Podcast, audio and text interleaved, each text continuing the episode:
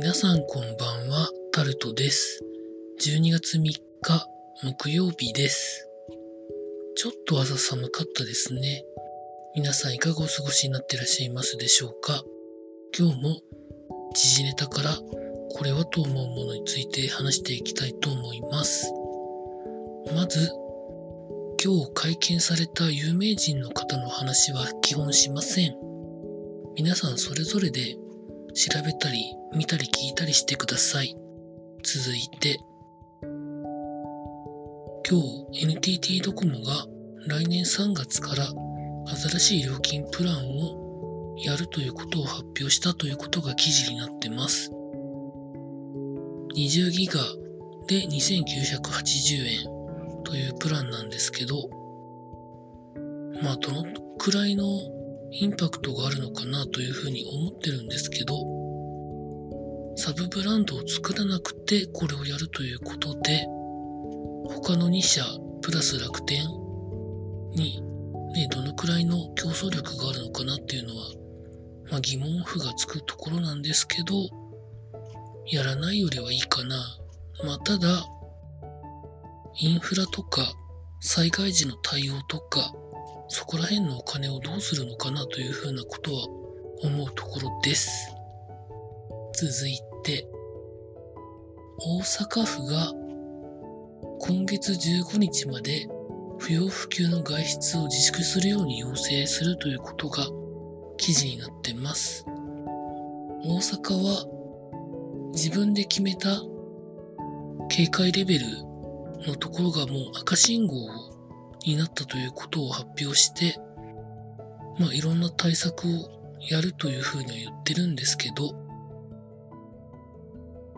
不要不急の外出の自粛というところで言っている府知事に対して、大阪市長は学校の一斉休校は基本しないというふうなことも発表したようです。どっちなんでしょうかね。確かに現状のコロナウイルス感染の状況だけを見ると、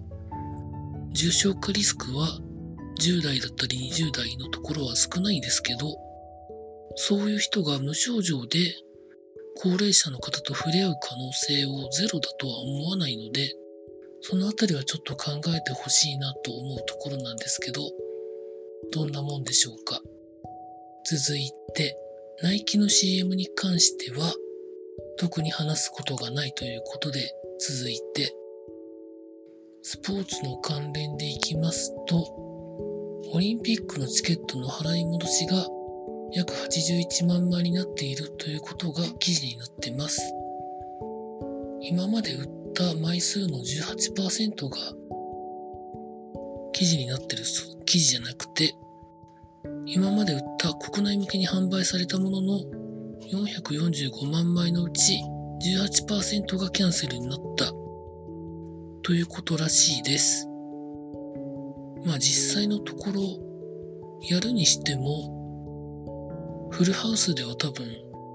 お客さんもいられないのでそのあたりでどう調整するのかっていうところも、まあ、結構どうするのかなと思ってるんですけど